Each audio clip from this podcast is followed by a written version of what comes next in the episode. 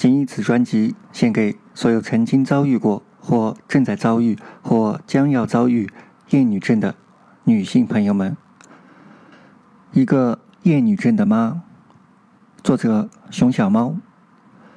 说到厌女症，我想到的第一个人是我妈。除了她，我想不出还有谁能够称得上厌女症。我妈生我的时候，刚好是计划生育比较严的时候，却又一门心思的想要个儿子。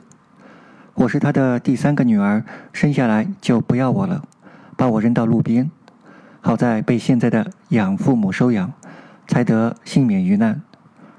初三时生病住院，礼貌性的来看望我，觉得我的病是好不了了。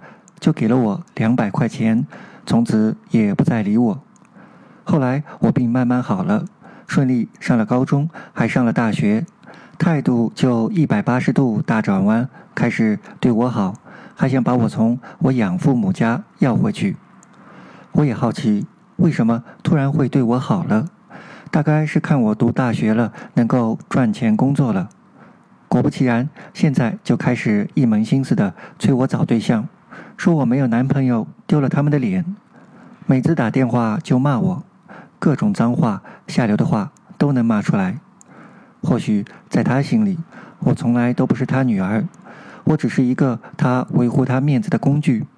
生下来不要我，因为我是个女儿。长大了一天没有抚养过我的他，觉得我又丢了他的脸，因为我还没找对象。因为养父母家里的一些变故，我和养父母家庭的关系一直不好。以前没有接触更多的朋友的家庭的时候，我一直不知道什么是健康的家庭关系。我以为每个家庭的孩子，父母都会对他冷眼相待。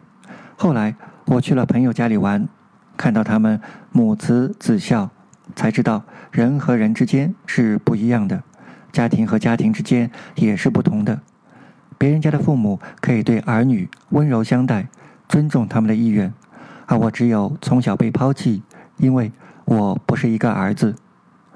本文到此结束，喜欢本文的听众请积极给作者打赏。最后，感谢各位的收听，各位听众，晚安。